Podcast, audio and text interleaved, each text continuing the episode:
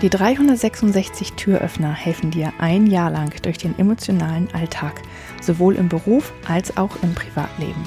366 Tage lang gibt es täglich einen Türöffner. Für dich, von mir. Mein Name ist Julia Meder von Dreamfinder Coaching und ich wünsche dir jetzt viel Spaß mit dem heutigen Türöffner.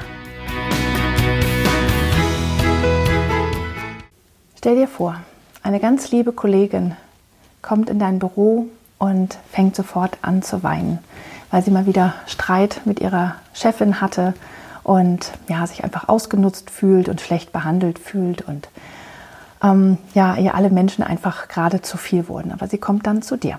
Und ähm, du weißt erst gar nicht so richtig, wie du mit den Tränen umgehen sollst und willst sie in den Arm nehmen, aber irgendwie weißt du nicht, ob du das darfst. Und sie fühlt sich auch nicht so richtig an, als ob du das tun solltest.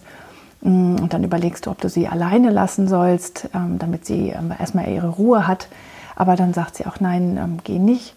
Aber irgendwie könnt ihr auch nicht reden. Also es gibt nichts zu reden. Und dann bist du einfach nur da.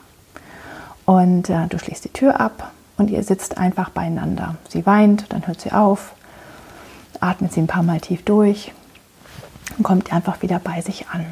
Und das, was du in dem Moment machst, wenn du einfach nur für jemand anderen da bist, das nennt man im Englischen und im Coaching Holding the Space, also den Raum halten.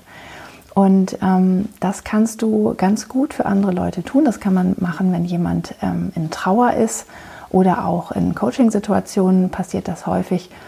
Und wir haben oft das Gefühl, wenn wir, ähm, ja, wir müssen immer alles mit mit Reden füllen und wir müssen mit, das mit Worten füllen und versuchen zu trösten und etwas zu sagen, damit es besser wird. Und meistens muss man das aber gar nicht, sondern holding the space heißt einfach nur da zu sein, dem anderen den Raum zu geben, zu denken, zu fühlen und einfach dabei nicht allein zu sein. Also man stabilisiert die andere Person in seinem Gefühl und einfach nur, indem man da ist und als Mensch unterstützt, aber das ohne Worte, sondern einfach nur den Raum zu geben. Und ähm, das hört sich leicht an, ist manchmal aber in der Praxis recht schwierig. Und ähm, vielleicht probierst du es in einer nächsten Situation einfach mal aus. Einfach mal nichts zu, zu sagen, sondern nur da zu sein für die Person. Ich hoffe, der heutige Türöffner hat dir gefallen.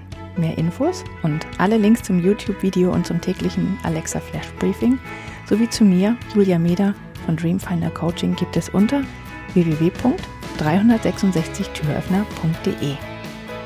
Außerdem findest du die Türöffner auf Instagram und Facebook. Vielen Dank fürs Zuhören.